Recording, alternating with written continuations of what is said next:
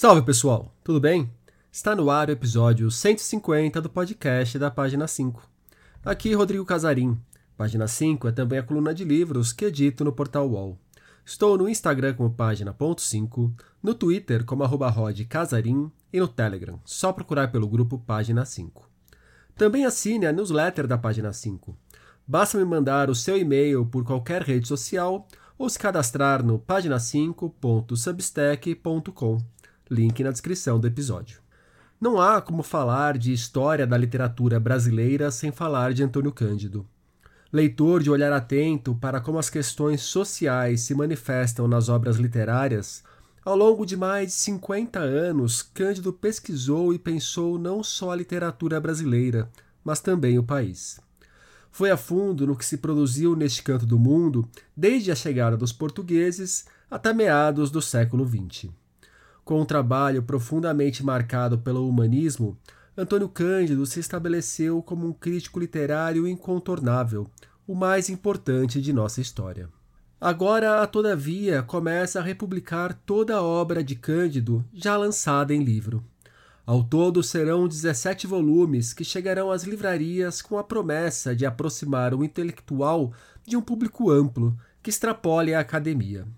A primeira leva de lançamento sai agora, no final de março, com cinco livros: Os Parceiros do Rio Bonito, Literatura e Sociedade, O Discurso e a Cidade, Iniciação à Literatura Brasileira e o Catatal Formação da Literatura Brasileira, peça central e talvez a mais luminosa da obra de Cândido. Para marcar a reedição dessa obra, antes sobre os cuidados da Ouro sobre o Azul, acontecerá um evento no Sesc Vila Mariana, no dia 26 de abril, e há a previsão de um curso no Centro de Pesquisa e Formação também do Sesc, em São Paulo, em maio. E é para falar sobre o relançamento da obra e as ressonâncias do trabalho de Antônio Cândido que conversei com Flávio Moura, editor da Todavia, que cuida da coleção de livros do crítico. Flávio Moura, muito obrigado pela presença aqui no podcast da página 5. Flávio, antes da gente mergulhar na obra do Antônio Cândido, é, eu queria que você falasse um pouco sobre a importância desse cara para a literatura brasileira. Para quem ouve às vezes falar do Antônio Cândido por aí, sabe que ele foi um crítico literário, sabe que ele tem importância, mas não tem a dimensão exata do tamanho dessa importância para as nossas letras. Bom, Rodrigo, obrigado aqui pelo convite, prazer estar, estar aqui conversando com você. É, eu acho que, enfim, essa é uma pergunta que parece simples de responder, mas não é muito, porque ele foi muito importante em muitas frentes, né? Eu acho que é, existe um pouco uma, uma espécie de consenso de que foi o grande crítico literário brasileiro da segunda metade do século XX, do começo aqui, né, do XXI, lembrar que ele viveu mais de 90 anos, uma pessoa muito longeva, continua, começou a publicar ainda nos anos 40 e foi, foi, seguiu publicando até, até o fim da vida. Né? Então tem uma obra muito extensa, uh, mas muito mais uh, do que uma, o, grande crítico literário, né? foi muitas coisas. Né? Acho que também um, foi, um, sem dúvida, um dos grandes é, intérpretes do Brasil. Né? Ele é de uma geração que que de intelectuais que se dedicou a pensar o, o país uh, como um todo, quer dizer, os, os, interesses dele como intelectual não se restringiam à literatura, né? A literatura era para ele uma maneira de entender aspectos da formação do Brasil, não é à toa que o livro mais famoso dele chama Formação da Literatura Brasileira, né? Então ele, é, nesse sentido, um pouco junto com o Sérgio Buarque de Holanda, com o Gilberto Freire, com o Caio Prado Júnior, é, o Celso Furtado, é, faz parte de uma geração de intelectuais que buscou é, sínteses para o país, né? buscou entender aspectos decisivos da formação mesmo do Brasil, e ele foi quem, Posté, fez isso via literatura. Né? Então, o livro dele, a, a formação, ele tenta entender, vem daí um pouco a grande tese dele, que até hoje não é muito bem compreendida, que é a diferença entre é, a literatura e as manifestações literárias. Né? É, ele entende que a literatura só começa a ver no país quando você tem um sistema literário propriamente integrado entre autor, obra e público, formando uma tradição, e que antes disso você só tinha manifestações literárias, pequenos lampejos, mas você não tinha uma organização suficiente. Né? Então, isso está falando no começo da história brasileira, ali de 1500 até mais ou menos 1750 ele, né, chama tudo isso de manifestações literárias. Mas voltando para a sua pergunta, então assim, além de um grande crítico literário, um grande intérprete do Brasil, um grande professor, ele foi uma pessoa que formou muita gente, gerações e gerações de intelectuais, então ele tinha uma generosidade muito grande com essa ideia da, da, da, função realmente social do professor, da capacidade de, né, sala de aula, quer dizer, ele era uma figura de sala de aula, não à toa que também produziu textos é, por exemplo, um, texto, um dos livros que a gente está publicando agora, Iniciação à Literatura Brasileira, é um resumo da formação da literatura brasileira para uso em sala de aula. É, é uma coisa que muitos intelectuais do porte dele não fizeram, porque poderia considerar isso né, uma, talvez uma forma menor, e ele jamais entendeu é, é, é, essa necessidade de formação das pessoas como algo menor, né? É, foi um livro então, pensado, inclusive, primeiro para estrangeiros, né? Acabou não exatamente, saindo Itália, exatamente. E, agora, Isso, e depois saiu para o Brasil. Exatamente. Um livro escrito em 87 e publicado em 96, se eu não estou enganado, internamente lá na, na Faculdade de Filosofia, Letras e Ciências Humanas da USP. E, então, essa dimensão de professor é super importante. Ele é também um, um é, é muito uh, referido como um crítico para quem a questão nacional é muito central, né? É, há críticos que veem né, na obra dele um, um, uma preocupação é, excessiva com essa questão da dimensão nacional, mas são críticas que esquecem que foi um conhecedor profundo da literatura europeia, né, da literatura francesa, da literatura italiana, é, sobre a da literatura alemã, sobre as quais ele escreveu ensaios memoráveis. Então ele tinha uma, um escopo, uma capacidade de, né, de, de, de, compreensão da literatura brasileira em relação à literatura das, da, né, dos, dos grandes centros, que é impressionante, que também não é algo que, que, né, que eu acho que tenha sido igualado né, na produção intelectual brasileira. Então, é, eu acho que são muitas as, as dimensões, né? Ele foi, no início da carreira, um grande crítico de jornal, então ele fez essa, essa transição né, do, do, do, da crítica uh, mais impressionista do jornal para a crítica especializada.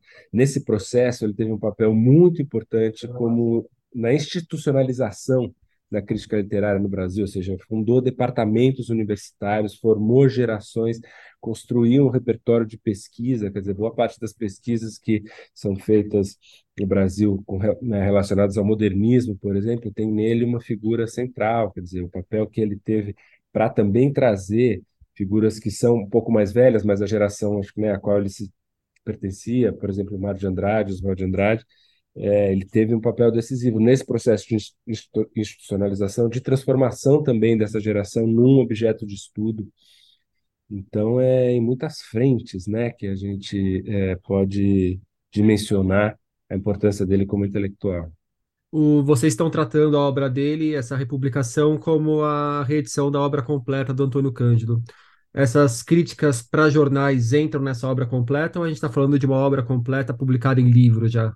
Então, tem alguns. Uh, ele recolheu uh, em alguns livros uh, alguns desses textos eh, para jornal, né? Então, por exemplo, lá, tem um livro chamado Recortes, que não está saindo agora na, na nessa não, primeira leva. É que eu ia falar que assim, me interessaria justamente a parte que ele não recolheu em livros, que provavelmente ele deve ter falado algumas bobagens em jornal tal, que aí com o tempo vai editando a vida. É, e... pior que eu, assim, eu não saberia. Eh, bobagem, eu não, não confesso que assim, ele acertava muito também no jornal, né? Foi no jornal foi o primeiro a falar de Clarice Lispector, o primeiro a falar de Guimarães, de João Cabral de Melo Neto, né? Então, é, eu sei que é, a uma parte dessa produção foi reunida por ele, então ela está. Os livros que a gente está tá lançando são 17 livros, são os livros que ele né, reviu todos, né, quando eles foram sair, é, publicados pela Ouro sobre Azul, que era a editora que publicava a obra dele. Ele reviu um por um, então são edições revistas por ele já no, no fim da vida, mas então esse, assim, esse, esse corpo de 17 livros que a gente está publicando são é, os livros que ele, né, Antônio Cândido, é, publicou e reuniu em vida. Quer dizer, há reuniões aqui ali desses textos de jornal, é, há bastante estudo acadêmico sobre isso, e, mas há bastante texto a reunir, quer dizer, existem muitas listas, né, que reúnem as informações sobre esse texto, mas nem tudo está tá reunido. Ainda há trabalho para fazer nessa direção, sim. Agora, é muito impressionante que mesmo nos textos de jornais acertava muito. Não, acredito. Acredito porque eu já li muita coisa dele da época de uhum. jornal, mas é justamente, se chega até mim hoje é por causa do recorte que acertou. São os textos sobre a. Clarice, Zé Lins do Rego. isso. É, Flávio, quando a gente fala de alguns grandes autores, vamos pegar, por exemplo, o Gabo na Colômbia, tudo que vem depois da literatura que sucede esse grande autor vai orbitar no entorno do nome de alguma forma, seja para confluir com o trabalho, ao trabalho dele, seja para refutar o trabalho dele. De certa maneira, isso acontece aqui no Brasil com o Antônio Cândido também, quando a gente fala da crítica literária no país. É, eu não sei, enfim, eu acho que existe, é inegável, né? Eu acho que a centralidade dele no campo dos estudos literários, ela é inegável.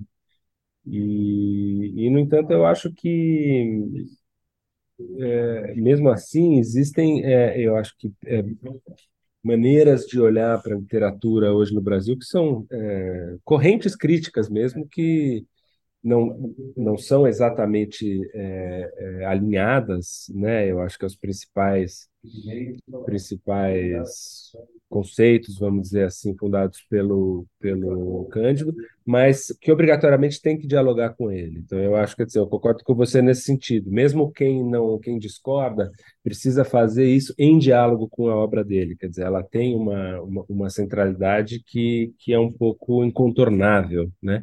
E tem uma um que camada da crítica literário. do país que parece que forma a ideia crítica, não só discordando do Antônio Cândido, mas como odiando o Antônio Cândido, né? É, então, eu acho que numa pessoa, né, que tem a, a, a influência, a capilaridade que ele teve, é um pouco inevitável que, que muitas é, tentativas, né, de, de, de construção de identidades críticas se formem em oposição a ele, né? Então, é, agora, enfim, eu acho que é muito difícil achar nessas que fazem contestações mais veementes é, uma sombra que seja, né, da da, da consistência, né, com que ele praticou a vida toda.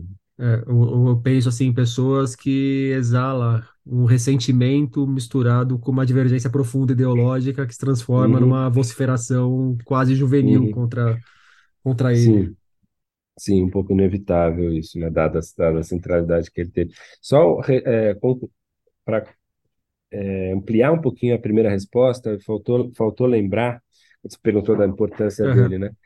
Faltou lembrar a atuação dele como sociólogo, né, no começo da carreira. O Parceiros do Rio Bonito, que é um dos livros que a gente está publicando agora, é a tese dele em ciências sociais, né, defendida no início dos anos 60, concluída em meados dos anos 50, e, e é um trabalho de campo que ele fez no interior de São Paulo, com ferramentas sociológicas, mas que, e que você, que é um livro fundamental para a sociologia até hoje, mas em que você vê ali um pouco a, a, a formação mesmo do intelectual, do repertório sociológico que depois ele iria é, é, relativizar de certa maneira é, quando passou, enfim, a, a se entender como um crítico literário. O, quando uma editora vai publicar uma obra desse tamanho, é comum que às vezes opte por tomar um caminho de picotar um pouco mais a obra e publicar, sei lá, um livro a cada seis meses, um livro por ano. Um livro por ano demoraria pra caramba para vocês colocarem esses primeiros 17 no mercado. Mas, se não me falha a memória, o plano é que vocês coloquem os 17 entre este ano e o ano que vem. Por que essa opção por criar essa enxurrada de Antônio Cândido? Vocês percebiam mesmo já uma demanda absurda que não estava sendo suprida?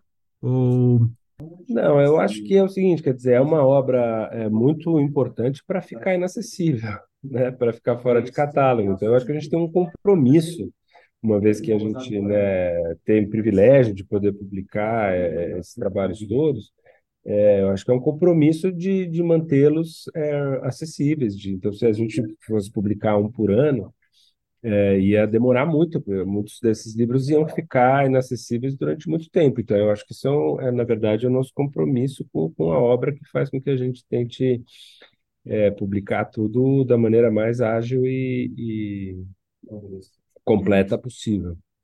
E um dos objetivos, pelo que vocês informam, é levar a obra para além do público acadêmico. É, o que que um leitor, diga, não, é, não gosto da palavra comum, que todo leitor pode ser tão comum quanto especializado, independente da, da academia, mas como um leitor que não tem essa preocupação acadêmica deve levar em conta na hora de ler o Antônio Cândido. E você acha que há algum motivo para alguém temer a leitura do Antônio Cândido? Eu acho que assim, existe uma, uma, uma das muitas qualidades da obra dele é a clareza do texto e a, e a generosidade com que ele, né, consegue se fazer entender. Então, são, são textos cristalinos em muitos casos, embora eles não barateiem nada, eles são, na maior parte dos casos, acessíveis para muita gente, né?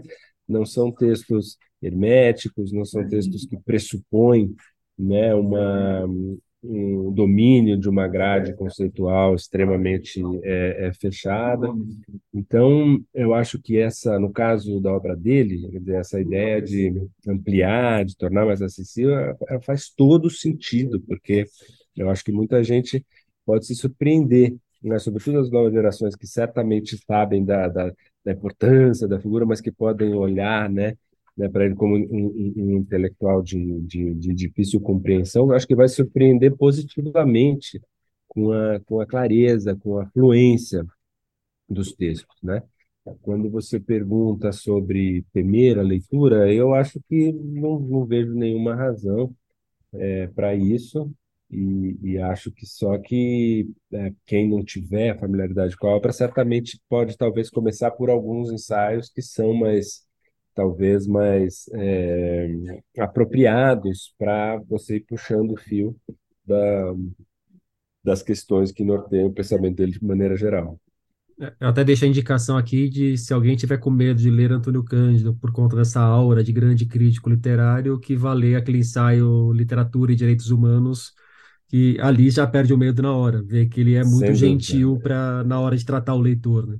Exatamente, muito generoso, sem dúvida. O, você falou um pouco já sobre a formação da literatura brasileira, que é a obra-prima do Cândido, e do Iniciação à Literatura Brasileira, que é essa, essa boa porta de entrada para a obra dele, de repente, e para a nossa literatura também. Se você tivesse que iluminar mais alguns pontos dessa obra, onde você jogaria a luz, Flávio?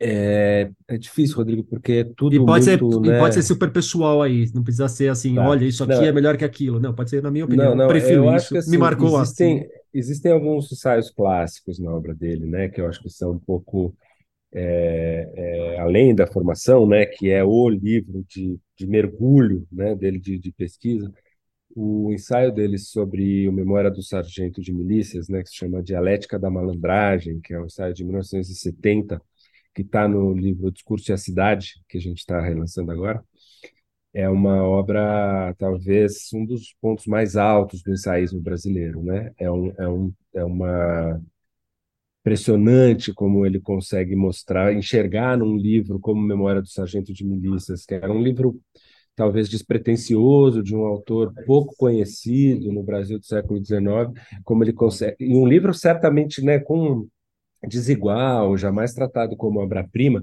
mas que ele como ele consegue identificar num livro como esse questões que são chave para para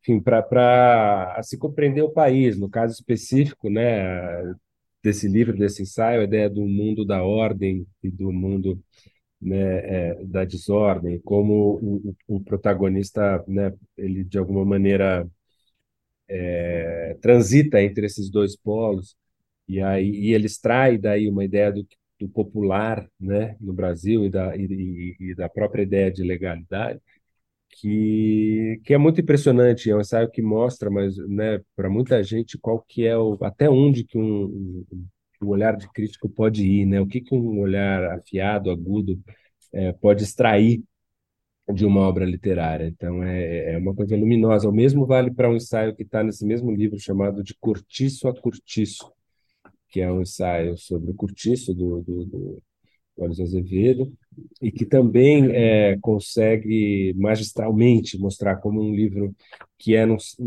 numa primeira leitura, um livro baseado no Zola, né, no L'Assommoir do Zola, um livro que, que se baseia, então, de certa maneira, no modelo francês e segundo esse ponto de vista seria um livro menor, seria um livro né, é, de uma espécie de diluição, mas como ele faz isso a partir da matéria brasileira, como ele faz isso a partir da vida num, né, num cortiço no Rio de Janeiro, no século XIX, como essa matéria brasileira interessa e visto por esse lado é um livro extremamente original.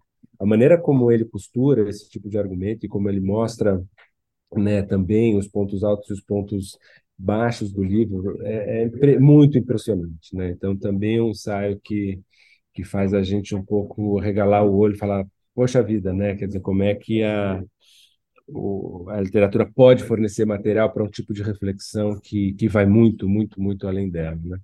É, agora, além disso, há ensaios é, é, no Literatura e Sociedade, que também está sendo feito, né? A gente está republicando agora, que é um livro de 65. O primeiro ensaio, que se chama Crítica e Sociologia, também é uma obra é um ensaio curtíssimo, mas é justamente o ensaio que ele mostra como que, né, é, para ele, se, que, essa passagem da, do, da sociologia para a crítica literária, né, como você passa o crítico literário ter que enxergar o, o, o mundo externo, né, a, na própria fatura, na própria estrutura do livro e, e, isso vira outra coisa, né? Então, como esse esse, essa passagem que parece simples, na verdade, é a chave que diferencia né, o, o sociólogo do crítico literário. É, também é, uma, é, um, é um texto absolutamente fundador, assim, porque explicou, talvez pela primeira vez, com uma clareza que ninguém tinha tido, é, a especificidade da própria atividade do, do crítico, né? Então é, é, é um, um, texto enfim, também notável. Poderia ficar falando horas aqui, Rodrigo, mas eu acho que assim, se fosse para sugerir um pouco, né, portas de entrada para a obra, eu acho que o Iniciação é uma ótima porta de entrada porque ele resume muito condensadamente em 100 páginas os argumentos principais da formação da literatura brasileira, que tem 800, né? Então ali você consegue, eu acho que de maneira muito acessível, entender o esquema do, do, do, pensamento dele, sobretudo essa, o conceito de sistema literário. E esses dois ensaios que eu falei é, são também, quer dizer, eu falei de três, né, mas sobretudo o, o Dialética da Malandragem, eu acho que de saída também ele dá uma, uma ideia do, do, do poder, né, de, de, do alcance dessa análise. Então, é, eu, eu enfim, poderia falar muitos outros, mas fico por aqui. Eu acho bacana você ter citado o Zola, porque eu queria te perguntar justamente sobre essa leitura do Antônio Cândido para obras além das brasileiras. Uhum. É, é, óbvio, quando a gente fala de Antônio Cândido, a gente vai tê-lo como um cara, um grande crítico que analisou formidavelmente a literatura brasileira. Mas você pode falar um pouco sobre essas outras literaturas sobre as quais ele, se não se debruçou, claro que nem para a literatura brasileira, mas que ele também deu atenção e que, de certa forma, ajudam a formar, de, a formar a visão de crítico dele, né? Claro, claro. Eu acho que é, existe uma. Enfim, nos anos 60 ele deu aula na França, é, foi um período em que ele sei, se aprofundou muito é, é, na literatura francesa. E então, de fato, quer dizer, o Zola é um dos autores que, que, que ele analisa. Tem um ensaio sobre ele também no Discurso da Cidade, sobre esse livro específico, L'Assommoir, que a gente entende exatamente o que foi a fonte né, do Curtiço. Ele tem um ensaio é, espetacular sobre o livro do Giovanni Verga, né, e mostra um conhecimento da literatura italiana que é muito impressionante. E aí a gente vai entender, quer dizer, tem uma frase muito famosa dele, né, na abertura do, do, do Formação da Literatura Brasileira, que ele fala que a, que a literatura é, brasileira é um galho da portuguesa e a portuguesa já é um arbusto secundário no Jardim das Musas. Quer dizer, tá quer dizer, a gente precisa entender a nossa como uma derivação da portuguesa e mesmo a portuguesa, de certa maneira, se você né, posta é, em relação à italiana ou à francesa ou à alemã, ela também já é né, uma, o que ele chama de arbusto secundário.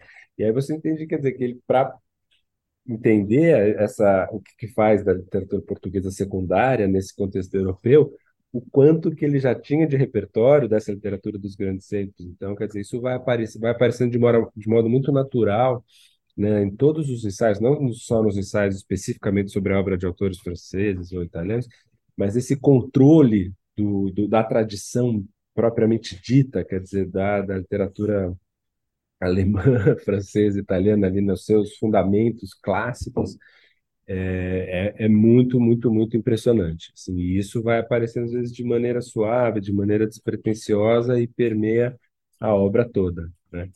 E, e o que é mais interessante, só para completar isso, Rodrigo, é que tem um, um mesmo, o, o, apesar do fato de ele ter o controle absoluto, quer dizer, desses, das fontes clássicas, vamos dizer, da tradição ocidental, europeia, ele jamais barateia a literatura brasileira por ser uma derivação da portuguesa, a portuguesa, por sua vez, ainda né, uma, uma literatura menor se comparada a essas, a essas outras, uh, ele deixa muito claro desde o início, quer dizer, essa é a literatura que nos representa, essa é a literatura brasileira que a gente precisa amar, né?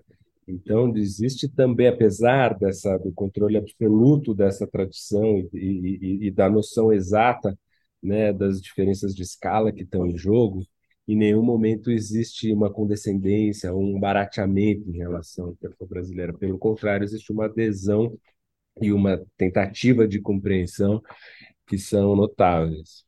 Isso é muito bacana porque não existe esse barateamento e é uma sobriedade muito grande que também não vem com patriotada, com uhum, Brasil, meu Brasil, nada disso. Claro, né? nada disso. Uhum, sem dúvida. O Antônio Cândido ele produziu até bem perto da morte dele, que foi outro dia, foi em 2017 que ele morreu? Sim. Foi, uhum. né? É, mas o olhar dele como crítico que produz não o acompanhou a vida inteira, né? Hum. Até que momento da história da nossa literatura o Antônio Cândido se dedica como um crítico que lê e produz sobre aqueles autores que ele está lendo? Então, os anos 60, 70, mais ou menos? Olha, é, eu acho que assim, de maneira sistemática, né, quer dizer, foi uma coisa que ele fez nos jornais, ele estava escrevendo ali sobre, né, o que saía no, no, no, a quente, né, isso no início da carreira. É, no, aí no, nos ensaios mais panorâmicos e tal, assim, você vê ele é, até ali, quer dizer, Guimarães Rosa, mesmo uma coisa Clarice, né, uma pessoa que ele que ele leu muito, tal, quer dizer, então até vamos dizer ali, produção dos anos 60 e 70, você tem uma, eu acho que você encontra ensaios sobre os principais autores, né? Eu acho que de lá para cá, quer dizer, talvez dos, dos anos 70 diante isso é, foi se tornando menos menos frequente, né? Quer dizer, eu acho que para se debruçar sobre um, um, um, livro específico, sobre uma obra específica, eu acho que ali precisava haver razões, né? É, é, é, específicas para isso e tal. Então, aí foi uma coisa que, que foi ficando mais mais pontual, mas a essa altura ele já tinha lá os seus 60, 70 anos, já tinha uma, uma falando que nos anos, fim dos anos 70, né? É, já tinha feito, né, já tinha um conjunto de, de, de reflexão que, que abarcava basicamente a história da literatura brasileira inteira até o período de vida dele, né? Então, é, eu acho que, que é, é, é, a trajetória dele também é uma trajetória que marca a, a, profissionalização da crítica, a institucionalização da crítica no Brasil, né? Então, eu acho que as pessoas que também ele formou, muitas delas também foram fazer é, é crítica literária na universidade, né? Então, quer dizer, a, a imprensa deixou de ser o lugar que, que, que aglutinava boa parte desse, desse tipo de crítica. E eu acho que uma das consequências disso foi também uma espécie de perda de, de, de pelo menos de, de volume ou de ambição da crítica que se praticava na imprensa. E isso vale até hoje, né? Quer dizer, ele foi um dos fundadores do, do suplemento cultural do Estado de São Paulo, que foi uma grande né, referência para a crítica, crítica literária e crítica cultural, de modo geral, que se praticava na imprensa.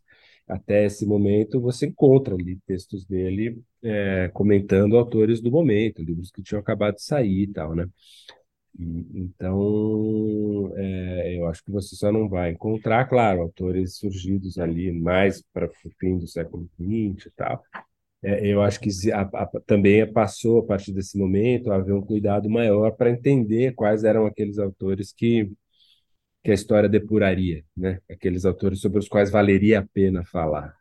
Ele menciona isso. Ele mencionou no Iniciação à Literatura Brasileira, ele usa esses termos. É, é um livro que vem até uma coisa mais recente, ali anos 50 e 60, mas ele se preocupa muito em fazer essa ponderação, quer dizer, de tentar entender quais são aqueles autores que vão. Bom, mas é, e é importante lembrar também que ali na década de 70, faz tempo a década de 70, mas ele já estava fazendo ali seus 60 anos, mais ou É, menos, já exato, estava é entrando eu- naquela fase que fala, bom, agora eu só vou reler os clássicos, vou ler o que eu gosto, não sei o quê. Só que calhou dele ter mais quase 40 anos de vida depois disso, né? Uhum, Então, uhum, uhum. É, mas ainda sobre isso, estava tentando lembrar aqui do, de algumas muitas coisas que eu já li dele. Eu lembro dele escrevendo sobre a Clarice no começo da carreira da Clarice, mas eu não lembro de nada sobre o A Hora da Estrela, por exemplo. E eu posso não lembrar de nada só por não ter encontrado. Ele chegou a escrever Uhum. sobre essa fase final da Clarice? Eu não sei dizer, Rodrigo, se tem texto dele sobre a Hora da Estrela. Eu, de bate-pronto, a minha tendência seria.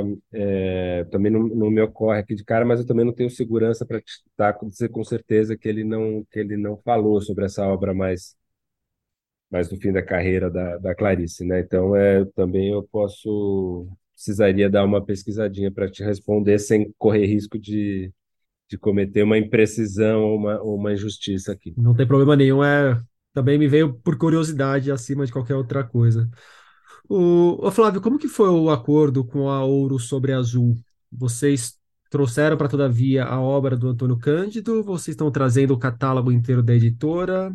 Vocês vão publicar Ana Luísa Escorel pela Todavia também? Não, nosso acordo com eles foi, foi se restringe aos livros do Antônio Cândido. A Ouro sobre Azul continua como editora, quer dizer, é uma editora impressionantemente é, refinada, né, na escolha dos livros que faz, na qualidade das edições, graças ao trabalho impecável da, da Ana Luz Escorel, que é a fundadora da editora e filha do Antônio Cândido, né?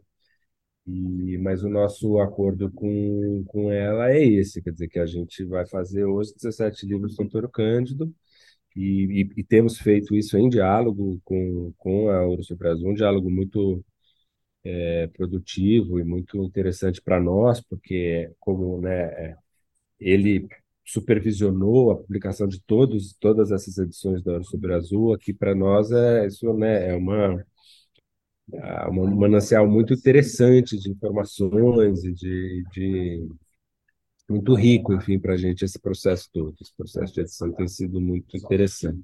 E para a gente fechar o nosso papo, gostaria que você me indicasse um livro. Aí pode ser o livro do Antônio Cândido, pode ser o livro da Todavia, pode não ser da Todavia, pode não ser do Antônio Cândido, livro que você quiser. Um livro Publicado no Brasil, assim? sem estar publicado no Brasil, um livro da infância, um livro que você quer ler quando, antes de morrer, sei lá, qualquer livro que você queira indicar.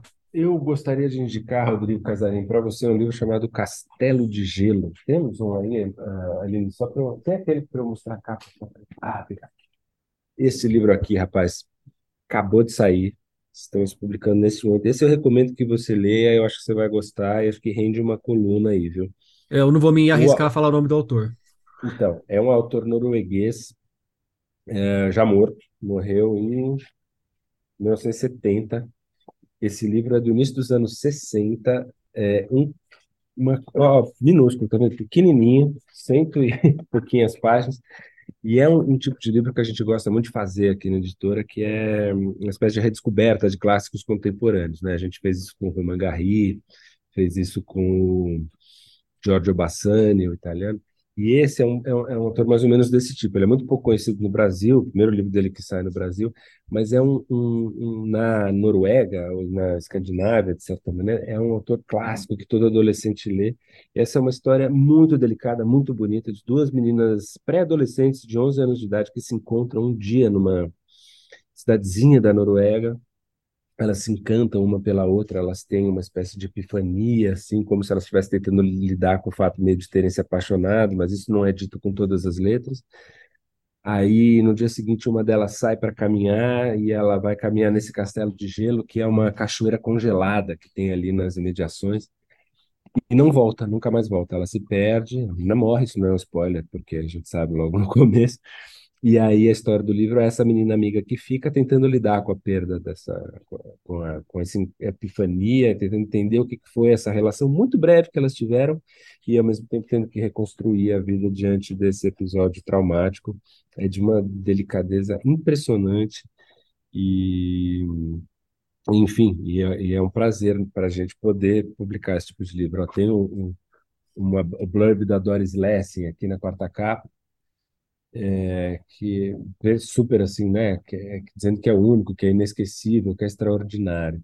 E um blurb do Max Porter, do autor inglês, que diz assim: Me surpreende o fato de este livro não ser o livro mais famoso do mundo. Adoro esse blurb aqui. então, é, é, eu indico para você esse livro, cara. Eu acho que você vai gostar e e, e, e, eu espero muito que esse livro também encontre fãs no Brasil, como o Garri encontrou, como o Bassani encontrou. Você me mostrou a capa do livro aqui, os nossos ouvintes não poderão ver porque é só o áudio que vai ao ar. E eu falei que não ia me arriscar a falar o nome do autor. Você também não vai se arriscar? Porque você não mencionou. Então, pois é. O, é porque se escreve Tarjei Vessas, com dois As. Mas um amigo que fala norueguês, o tradutor, me informa que a pronúncia correta é Tarie Vessos. Então, eu acho que eu cheguei perto da pronúncia correta, embora obviamente não fale uma palavra de norueguês. Mas e como o, a gente está no Brasil, vamos ficar com o Tarjei mesmo, nosso Tarjei, camarada Tarjei. Tarjei Vessas, isso. Eu recomendo que você leia. Realmente é uma, um livro notável. Maravilha, Flávio. Muito obrigado pelo papo. Valeu, Rodrigo. Eu que agradeço aí. Um abraço. Só para lembrar, as novas edições da obra de Antônio Cândido chegam aos leitores pela Todavia. E por hoje é isso aí, pessoal. Indique o podcast para os amigos e inimigos. Um beijo, um abraço, um aperto de mão e até a semana que vem.